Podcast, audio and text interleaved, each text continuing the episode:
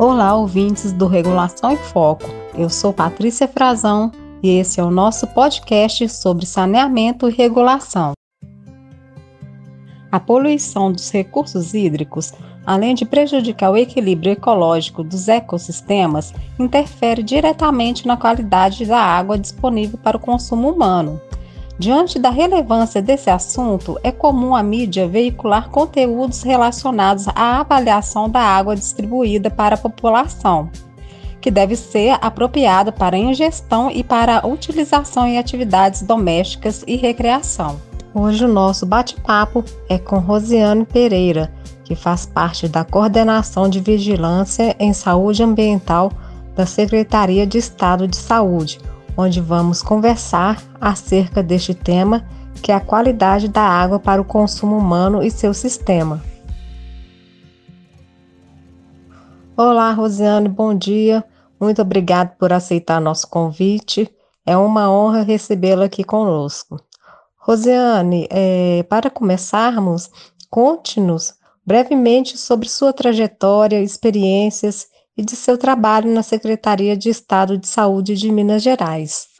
Olá, Patrícia. Primeiramente, agradeço pela oportunidade de falar sobre o nosso trabalho enquanto setor saúde na vigilância da qualidade da água para consumo humano, ressaltando que é uma atribuição do setor saúde desde 1977 elaborar normas e estabelecer o padrão de qualidade da água para consumo humano.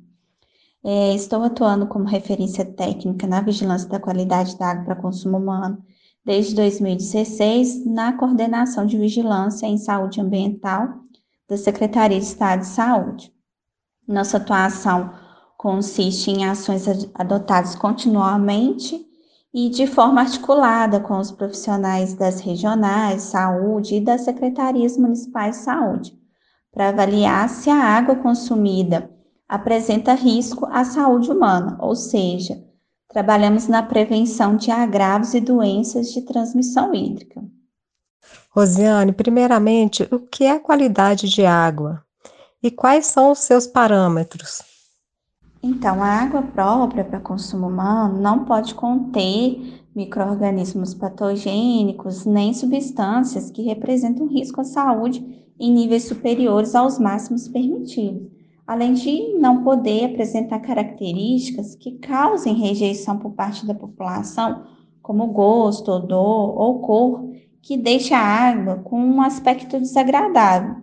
É, dessa forma, para avaliar a qualidade da água fornecida à população, utilizamos como referência a normativa de potabilidade da água, que elenca o que é o padrão de potabilidade, que é um conjunto de parâmetros que são analisados de modo concomitante para que se possa definir que aquela água é segura.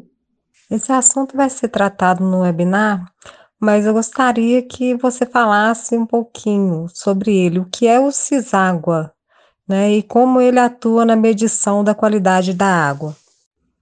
É, o CISÁGUA é um sistema de informação da vigilância da qualidade da água para consumo humano ele é um instrumento do programa Vigia Água, que é o programa de vigilância da qualidade da água para consumo humano, que tem como finalidade auxiliar o gerenciamento de riscos à saúde associados à qualidade da água de consumo humano. É, ele trata-se de um sistema nacional disponibilizado pelo Ministério da Saúde para o registro dos dados sobre as formas de abastecimento de água existentes nos municípios e a respectiva qualidade da água.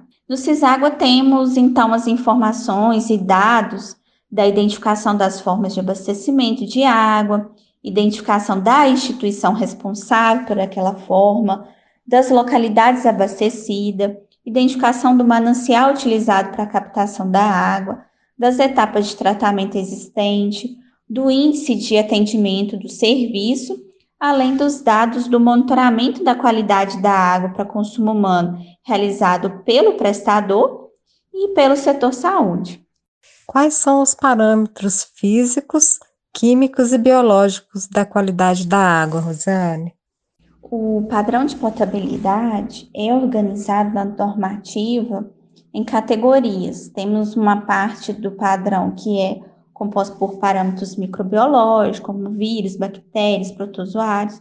Temos uma parte do padrão que são substâncias químicas que geram risco à saúde, desde metais, agrotóxicos, subprodutos da desinfecção, são produtos utilizados no tratamento. E uma outra parte do padrão que trata de questões organolépticas, ou seja, gosto, odor, cor, que é um padrão de percepção sensorial. Como é feito o monitoramento da qualidade da água e o que ele traz de benefícios para o bem comum da população em geral?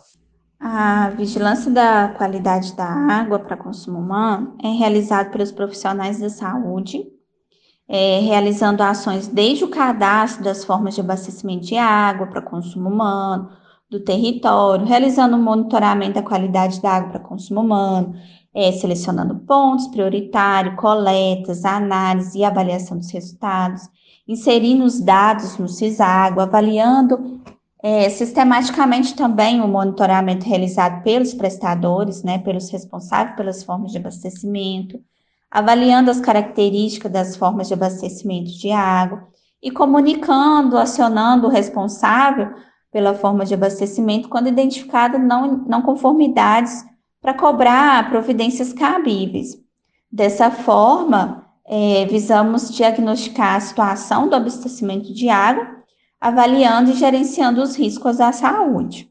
Para encerrarmos nossa entrevista, Quais foram os desafios do Ciságua durante a pandemia?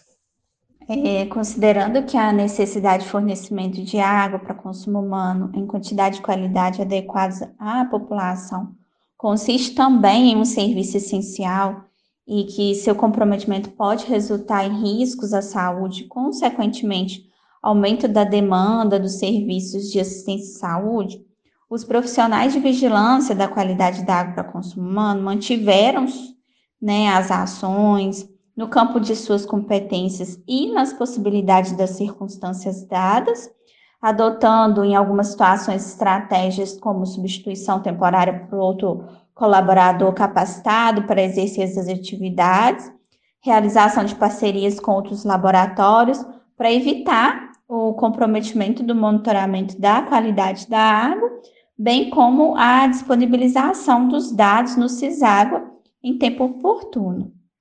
Foi um prazer conversar com você, Rosiane. Nós agradecemos suas contribuições acerca das explanações da qualidade da água para o consumo humano e por dispor de seu tempo para essa entrevista. Muito obrigada. É, eu que agradeço, em nome da Coordenação de Vigilância e Saúde Ambiental, foi um prazer estar aqui com vocês. Muito obrigada. Estamos encerrando mais um podcast Regulação em Foco, o seu podcast semanal da Agência Reguladora de Abastecimento de Água de Esgotamento Sanitário de Minas Gerais. Obrigada aos nossos ouvintes e convidada. Não deixem de participar de nosso webinar nesta quinta-feira, dia 28 do 10, das 9 às 12 horas pelo YouTube de apreciarem uma boa leitura com a nossa revista digital semestral. Todo esse conteúdo e mais informações você pode encontrar em nosso site www.arsai.mg.gov.br.